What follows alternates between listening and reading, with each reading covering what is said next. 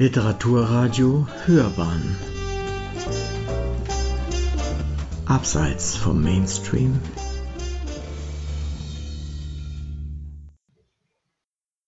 Hörbar? Hörbuchrezension. Die Lüge von Matthias Edwardsson Gelesen von Anna Thalbach, Nelly Thalbach und Hannes Hellmann.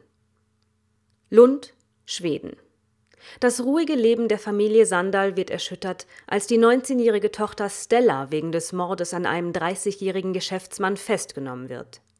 Vater Adam und Mutter Ulrika verstehen die Welt nicht mehr und sind sich sicher, ihre Tochter hat mit dem Mord nichts zu tun.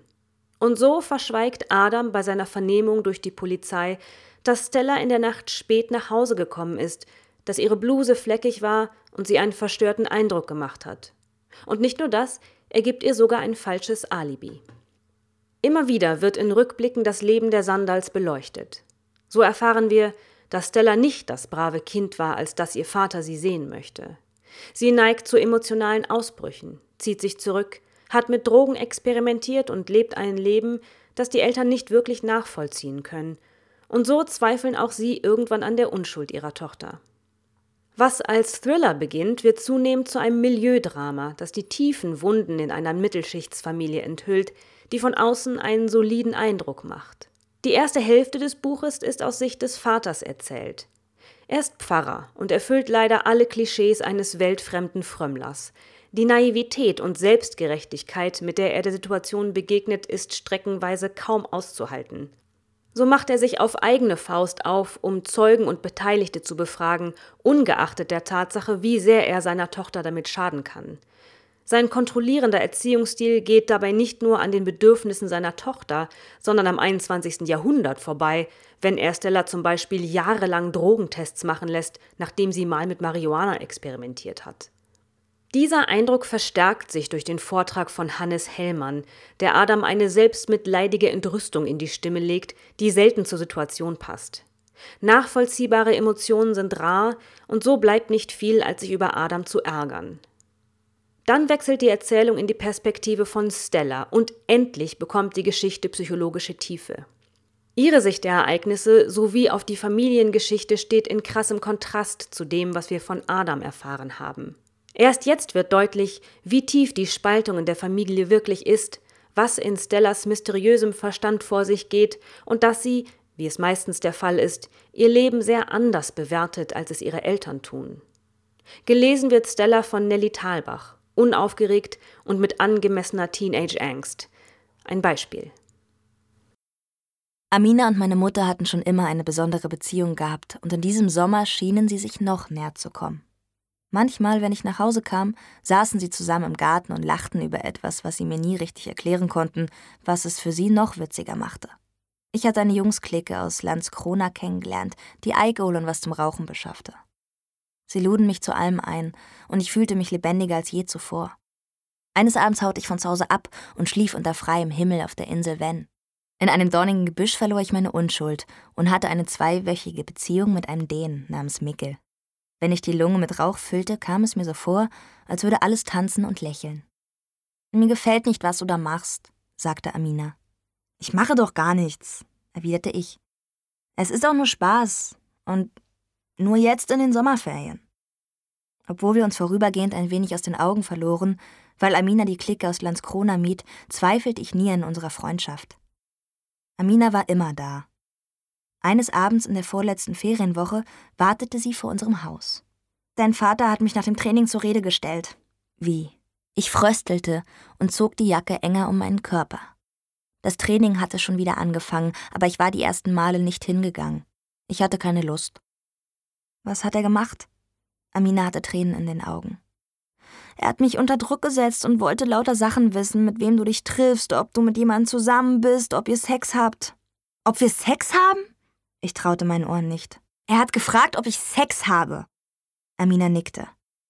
Und ob du rauchst und trinkst und so. Er ist total krank im Kopf. Ganz ehrlich, das ist doch nicht normal. Amina wippte vor und zurück, schob sich Haarsträhnen aus dem Gesicht. Sie hatte Angst.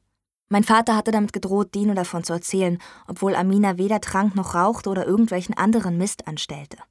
Sie kannte diese Jungs doch kaum und saß lieber zu Hause vom Fernseher, spielte Handball oder Basketball und hing mit den Jungen aus ihrer Klasse herum. Nach Landskrona war sie nur meinetwegen mitgekommen. Es war so unfair, dass mein Vater sich ausgerechnet Amina vorgeknöpft hatte. Einige Tage später begegneten wir uns vor dem Bahnhof.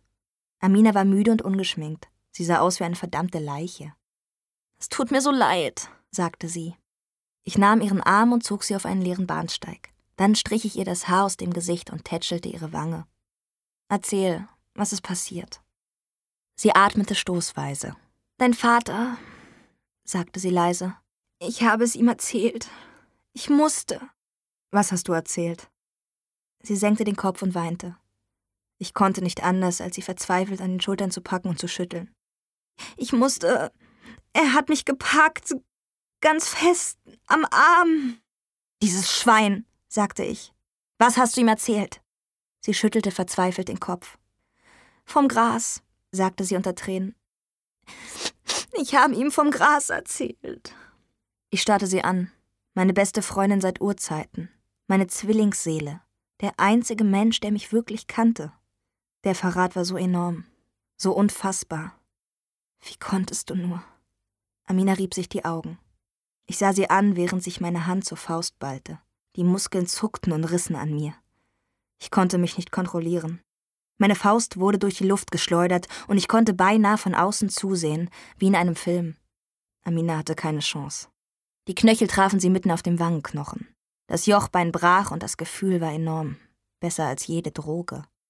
Ich hatte noch nie etwas Vergleichbares erlebt.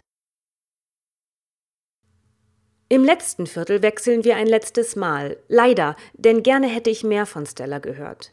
Doch nun ist es Zeit für Ulrika die Anwältin ist und deren trockene Sachlichkeit in Anbetracht der Vorwürfe gegen ihre Tochter bis hier beinahe gefühlskalt rübergekommen ist. Nun tauchen wir in ihre Gedanken ein und sehen eine kühne Taktikerin, die das System versteht und die Strippen zieht, ohne ihren Mann einzubeziehen. Sie will ihn schützen und gleichzeitig ihren Plan nicht gefährden. Auch hier gibt es wieder einige Rückblicke, die jedoch wenig neue Informationen liefern, sondern uns lediglich eine neue Perspektive auf bereits Bekanntes darlegen. Anna Thalbach leiht Ulrika ihre Stimme und unterstreicht sowohl die Selbstsicherheit als auch die Verletzlichkeit einer Karrierefrau und Mutter. Edwardson stellt in Die Lüge eine große Frage. Wie weit ist man bereit, für das eigene Kind zu gehen? Er beantwortet diese Frage mit vielen Ausschweifungen und entfernt sich dabei weit vom angegebenen Genre. Mit einem Thriller hat das Buch über weite Strecken wenig zu tun. Den ein oder anderen Rückblick hätte man sich vielleicht sparen können, doch wer an Familiendynamiken interessiert ist, wird an diesem Buch Vergnügen finden. Hier hätte es nach meinem Geschmack noch mehr moralische Grauzonen geben können, man hätte die Figuren vielleicht noch mehr auf die Probe stellen können, doch an dieser Stelle bleibt das Buch handsam und liefert dann doch die erwartbaren Antworten.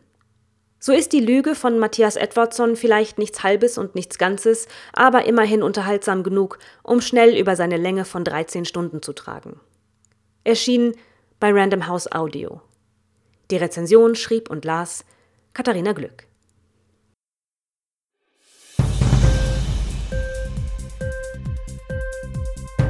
Hat dir die Sendung gefallen? Literatur pur, ja, das sind wir. Natürlich auch als Podcast. Hier kannst du unsere Podcasts hören. Anchor, Spotify, Apple Podcast, iTunes, Google Podcasts radio.de und viele andere mehr.